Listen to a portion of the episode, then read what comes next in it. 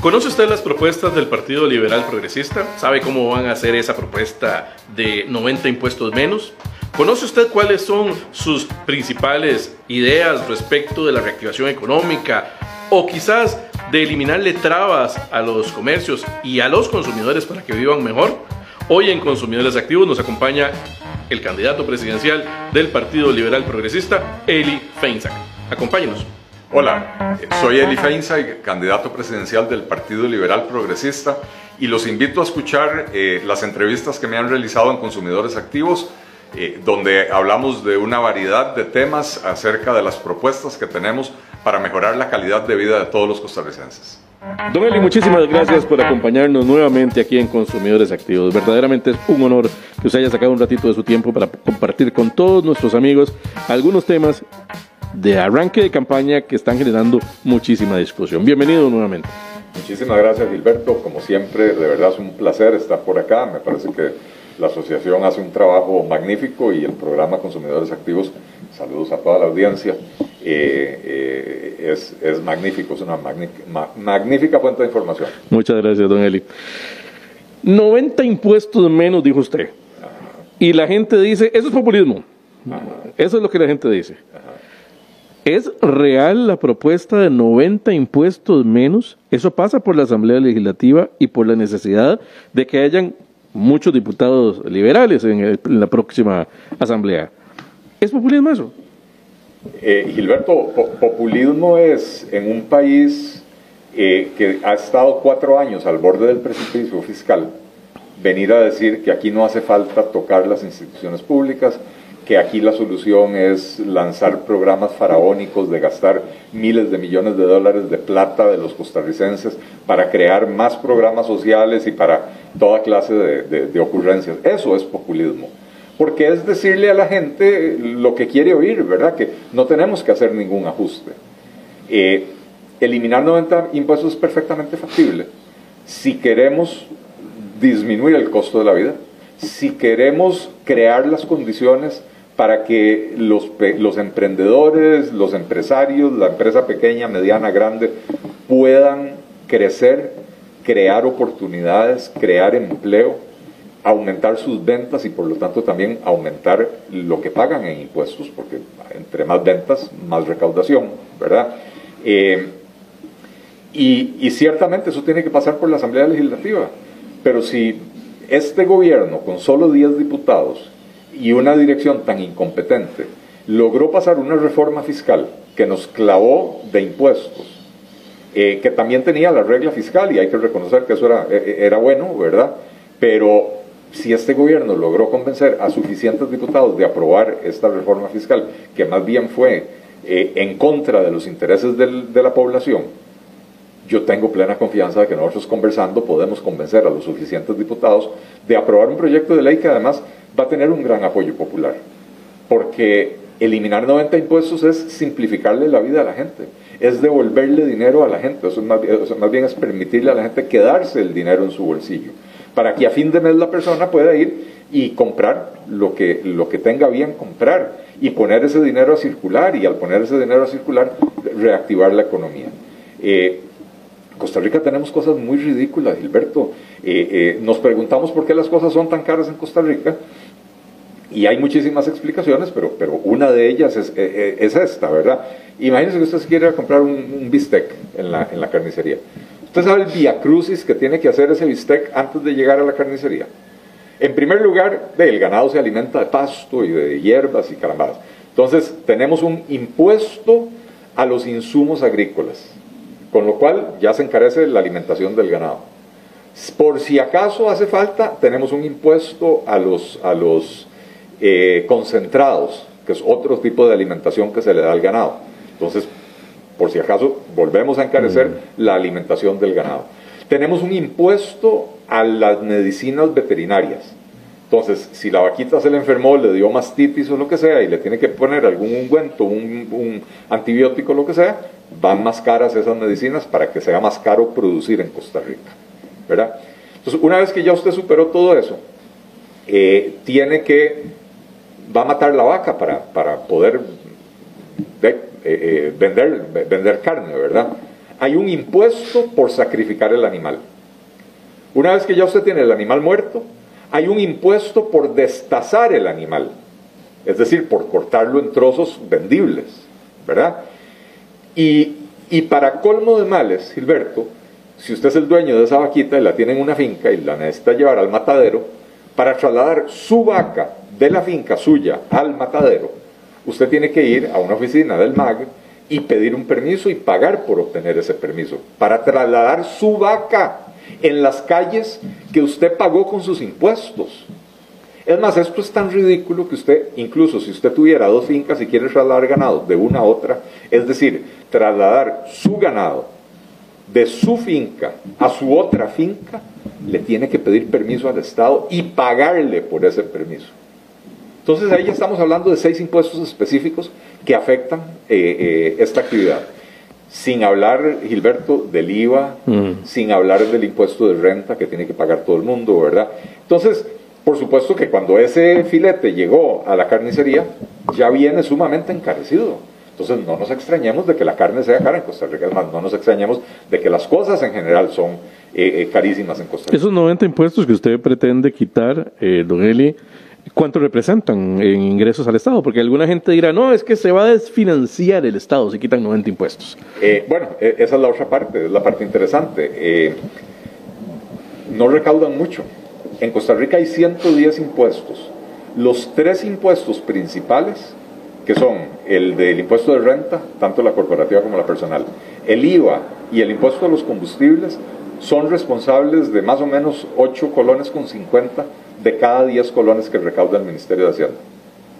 Si a eso le agregamos otros dos impuestos más, que tiene que ver con los marchamos y los, impuestos de los vehículos, etcétera, ya usted llega a 9 de cada 10 colones, son recaudados por 5 de los 110 impuestos. ¿Y por qué los demás? Quiere decir que usted tiene 105 impuestos que le recaudan un colón, usted tiene 5 impuestos que le recaudan 9 colones y 105 impuestos que le recaudan un colón para poder recaudar ese colón, usted tiene que tener un ejército de funcionarios haciendo la gestión de cobro, haciendo la fiscalización del cumplimiento tributario. Y entonces, en la mayoría de esos impuestos, es más caro eh, el esfuerzo de cobrar que lo que se cobra. Entonces, si usted elimina esos impuestos, más bien mejora la situación fiscal. No sé si me entiende. O sea, Por supuesto. un impuesto que recauda un millón de colones al año eh, pero que para recaudar ese millón de colones usted tiene que invertir 5 millones de colones en el esfuerzo, usted terminó perdiendo 4 millones de colones. Así es. Pues usted elimina esos impuestos, eh, mejora la situación fiscal. Eh, y por otra parte, al eliminar todos los impuestos, usted le está liberando tiempo a la gente, tiempo a los productores le está liberando dinero a los, trámites, a, la gente, ¿verdad? Sí, los trámites que hay que hacer y hay que contratar contador y hay que contratar, eh, contratar asesor fiscal y abogado y toda la carambada.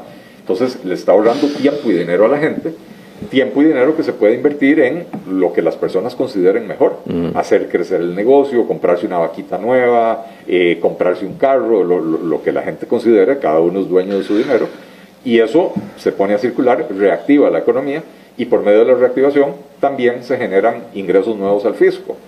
Entre mayor actividad económica, mayor recaudación. Mm. Y un tercer elemento.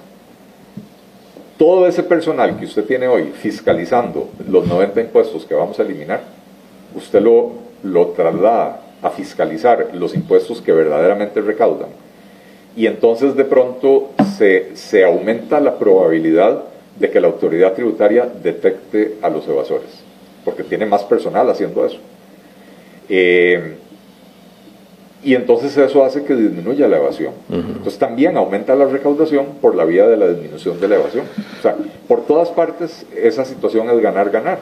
Entonces yo quiero ver a los diputados oponiéndose a esa idea con el apoyo popular detrás de la gente clamando por elimíneme esos impuestos. Elimíneme esos seis impuestos que me encarecen la carne. ¿Qué sentido tiene? Es, o sea, es realmente insólito, es inexplicable, ¿verdad? Y estoy hablando nada más de impuestos. Hablemos de aguacate. Mm. Eh, vamos a ver. ¿A usted le cuesta el aguacate, don Eli? A mí me encanta el aguacate. El criollo, las, todas las variedades que hay por Esparza y todos esos lugares que son maravillosas. Pero resulta ser que hay una variedad de aguacate que está en la picota, que es el aguacate Hass. Así es. Eh, el gobierno de Guillermo Solís cierra la frontera con México, dice hay un viroide, ah, un virus que va a afectar la producción local de aguacate y, cerramos. Aguacate Hass, no aguacate criollo, no, Hass. Y resulta ser que el precio se dispara, la calidad baja, las mermas aumentan, el consumidor ya no encuentra disponible el aguacate. Costa Rica es un gran consumidor de aguacate. Así es. Si usted gana la presidencia, don Eli, ¿Qué va a hacer con el tema del aguacate? Ya que tenemos una sentencia judicial encima como país, porque ya los tribunal, el Tribunal Contencioso Administrativo le dio la razón a los importadores, y tenemos un panel abierto en OMC por el tema de, aguacate. ¿Qué, estamos a punto de perder. ¿Qué estamos a punto de perder? ¿Qué va a hacer usted, don Eli, con el aguacate? Eh, entre las primeras acciones que tomaría como presidente de la República es eh, eliminar esa, esa restricción a la importación de los aguacates. Eh, creo que ya ha quedado más que demostrado que no había una justificación fitosanitaria, lo que había era una, eh, eh, un impulso ideológico por cerrarle la frontera a una variedad de aguacate, probablemente para favorecer a algunas personas aquí internamente que no hemos logrado descubrir exactamente a quién, ¿verdad? Eh, pero que en esa jugada hubo ganadores escogidos por el gobierno y perdedores también, eso es indudable. Vamos a tener aguacate Hass mexicano otra vez. Vamos a tener aguacate Hass mexicano porque además mi esposa es mexicana y si no lo hago yo creo que me divorcio. bueno, hay una motivación al logro adicional, ¿verdad? Del asunto. Plataformas de economía colaborativa. Uber, Cabify, Didi, cualquier otra que se les ocurra eh, entrar a Costa Rica.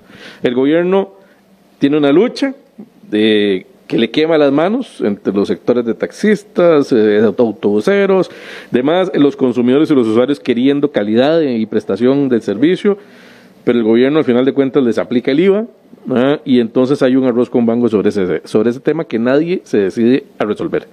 ¿Qué va a hacer usted, don Eli, con eso? Eh, entrarle, como, dice el dicho, eh, agarrar el toro por los cuernos. Hoy estamos en la peor de las situaciones porque toleramos la operación de esas plataformas, pero el gobierno las considera ilegales. No hace nada por, eliminarlas, o sea que no cree que son tan ilegales, ¿verdad?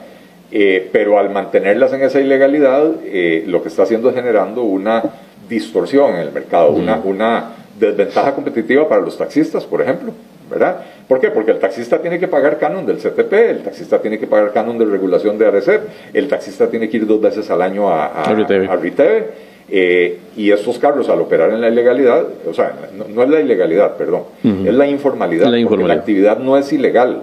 Lo que pasa es que como el gobierno se rehúsa a aceptarla, entonces están en la informalidad.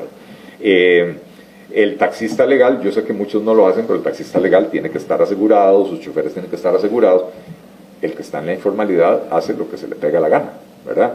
Eh, ciertamente empresas como Uber se, han contratado pólizas colectivas para cubrir a sus choferes y a sus clientes y lo que sea, pero, eh, pero vamos a, crear las condiciones legales para que las plataformas puedan operar con su modelo operativo. Nosotros no tenemos que decirle en la ley cuál es el modelo operativo que tienen que utilizar, pero garantizando que se cumplan ciertos estándares mínimos y que se nivele la cancha. Y nivelar la cancha quiere decir que a los taxistas hay que eliminarles esos cobros, o por lo menos parte de esos cobros. Eh, no los podemos poner en esa situación de desventaja, de que ellos tienen dos cánones de regulación y, los otros ninguno, ¿verdad? Eh, de manera que lo que hay que hacer es nivelar la cancha. El modelo operativo, si usted quiere ser taxista rojo y usted cree que pararse eh, en una parada de taxis a esperar que lleguen los clientes, que esa es su mejor apuesta, bienvenido sea. Si usted quiere trabajar con cualquiera de las otras plataformas y, esperar a que le entre por la aplicación la llamada del cliente, hágalo, que sea el mercado el que decida cuál es la plataforma mejor. la ley no tiene por qué definirlo así. Transporte eléctrico versus otras tecnologías. El gobierno actual, más que ningún otro gobierno, se ha empeñado en hacer una sustitución de flota por vehículos eléctricos en nuestro país. Alguna gente tiene ciertas dudas eh, con este tema. Hay este, programas eh, que mejoran las condiciones de acceso en función de impuestos de estos, de estos, de estos vehículos. Eh, electricidad regalada para la recarga de estos vehículos. pero por el otro lado, el precio sigue siendo alto para el, para el común denominador de las personas eh, y el gobierno no hace nada. O sea, incentiva la compra de, vehículos eléctricos, pero siguen siendo muy caros para el acceso. A contraparte está eh, vehículos impulsados por gas licuado de petróleo, que es un subproducto del, del, petróleo, pero que contaminan casi cero, ¿verdad? También. Eh, tenemos combustibles fósiles y un proyecto de hidrógeno de la mano de Franklin Chang.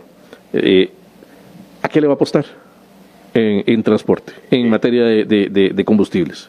A la neutralidad tecnológica, Gilberto el gobierno no tiene por qué decidir cuál es la tecnología que va a ganar en el mercado. La ley, o sea, la política de este gobierno de promover los vehículos eléctricos es uno de los mayores fracasos de política pública que uno puede enseñar. Se, aprobó una ley, de hecho viene desde el gobierno pasado, mm. se aprobó una ley hace aproximadamente cuatro años ya, eh, tres años y medio, donde se pretendía la sustitución de 100.000 vehículos de combustión por vehículos eléctricos. Eh, llevamos tres años, ya, casi cuatro años, y no, y no llevamos ni, ni siquiera 1.500 vehículos sustituidos. Es decir, cumplido el 70% del tiempo, se ha logrado el 1,5% de la meta. Esa política es un fracaso. ¿Y por qué es un fracaso? Los vehículos eléctricos todavía son muy caros vos lo decías, para el común denominador de los consumidores, esos vehículos son inalcanzables. Eh, y entonces era imposible masificar el vehículo eléctrico cuando los precios en el mercado internacional son tan altos. Va a llegar el momento, como, como pasa con las computadoras y otras tecnologías, va a llegar el momento donde en cuando en los mercados grandes se masifique el uso de esos vehículos, el, costo de la tecnología va a bajar. Y entonces va a llegar el momento en que podamos o puedan competir los carros eléctricos con, los de combustión, por ejemplo, en, precio, ¿verdad? Eh, todavía no estamos ahí. El gran error de esa, de esa ley y de esa política fue, por un lado, escoger tecnología, en vez de decir lo que debería hacer un país, es decir, voy a establecer estándares de emisión. Un vehículo que emite más de tantos contaminantes no recibe ninguna exoneración un vehículo que emite menos de ese umbral de contaminantes recibe la exoneración. Y entonces uno puede permitir los vehículos híbridos, uno puede permitir los vehículos de hidrógeno, uno puede permitir los vehículos de, de gas licuado. Eh, simple y sencillamente uno deja que el mercado sea el que defina cuál de las tecnologías es la mejor. Incluso uno puede hacer como hacen, por ejemplo, en países como los países europeos o en la Unión Europea, uno puede definir una política con metas graduales, donde se dice para el 2040 no vamos a permitir ningún vehículo de combustión, pero en el camino de aquí al 2040 vamos a permitir los vehículos híbridos, pero para, digamos, para el 2030 ya no vamos a permitir más vehículos híbridos, para el 2035, lo que sea, ¿verdad? Aquí no, aquí eso no se hizo. La, política es un absoluto fracaso, está mal diseñada y, está mal diseñada por pura cabezonada, ¿verdad? Eh, proteger, para proteger al ICE, tal vez, para eh, generarle un mercado al ICE. Yo, bueno, no, no sé si fue para eso, eh, francamente no, no sé. Eh, yo creo que hay otros intereses comerciales también de, distribuidores de vehículos y mm. otras cosas. Un último tema, Don Eli, eh, y ya se nos está venciendo el tiempo, tenemos prácticamente tres minutos más solamente. Medicinas. El mercado de las medicinas está caracterizado por, eh, hasta el momento, la posibilidad de que los consumidores encuentren precios muy altos y precios muy bajos. establecer una fijación de precios posiblemente elimine los precios bajos y los equipara a los precios altos. Eso lo tenemos clarísimo. Pero en el Ministerio de Salud eh, sigue haciendo presa un reglamento para que se prescriba los medicamentos por denominación común internacional, que podría permitir mayor competencia en el mercado. Quizás no abaratar los costos de los medicamentos per se, pero sí mayor competencia para la elección del consumidor. ¿Qué opina usted del mercado de medicamentos? ¿Cómo resolvemos el acceso de medicamentos en Costa Rica y principalmente de lo que se queja la gente, que es de los precios altos? Ese, ese decreto, reglamento que está haciendo fila no, no va a resolver los problemas de los precios altos de los medicamentos. Lo que podría hacer es abrirle los ojos a los consumidores de que tiene la opción de consumir un genérico más barato. Yo, por ejemplo, siempre le pregunto al doctor cuando me prescribe algo, siempre le pregunto, eh, ¿quiere que compre el de marca o el genérico? Esta práctica yo la tengo desde hace 30 años y solo en dos ocasiones en mi vida me han dicho, compre el de marca. Por, porque hay estudios que demuestran que tiene mayor efectividad esto lo otro. Entonces yo siempre busco el genérico que, que, me, salga más cómodo. Misma molécula. Eh, excepto cuando el doctor me dice, no, no, no, no se la juegue con el genérico, no está probado que funcione, ¿verdad? Eh, pero, pero yo creo que el doctor, que es su proveedor de servicios de salud, tiene que tener la libertad de poder decirle al paciente, no, mire, realmente no le recomiendo el genérico si tengo pruebas de que, de que ese genérico no funciona exactamente igual de bien, ¿verdad? Entonces, otros países, ¿cómo lo han resuelto? Lo que dicen es, mire, si el doctor quiere que consuma el de marca, pone la marca en la receta. Si al doctor no le importa que consuma el de marca o el genérico, pone el principio activo y entonces el consumidor decide cuál compra. ¿Verdad? Creo que es una mejor forma de resolverlo. Pero eso no nos va a resolver el problema de, los precios altos, porque tenemos, una, tenemos situaciones de mercado donde hay eh, mucha concentración en la importación y en la distribución mayorista y ahora también se está dando un proceso de consolidación en la, en la distribución eh, o, en el mercado minorista, ¿verdad? Eh, y, entonces esas estructuras poco competitivas también se traducen en, precios, en precios más altos. Entonces, apertura, introducción de competencia, políticas antimonopolio eh, podrían ayudarnos a reducir los precios. Don Eli, muchísimas gracias por habernos acompañado aquí en Consumidores Activos. Como dijo don Eli Gulate en el programa pasado, un abanico de temas podríamos explorar, pero le agradecemos por supuesto el ratito para hablar por lo menos de estos puntuales que yo sé que a la gente le va a interesar mucho conocer. Muchísimas gracias Gilberto, como siempre, eh, muchas gracias a, Consumidores de Costa Rica y por supuesto al programa Consumidores Activos, es un placer estar por acá, un honor. Eh, y a sus órdenes. Muchas gracias. Y a todos ustedes, amigos y amigas, por habernos seguido. No se pierdan los siguientes programas de Consumidores Activos a través del perfil de Facebook de Consumidores de Costa Rica. Nos vemos la próxima.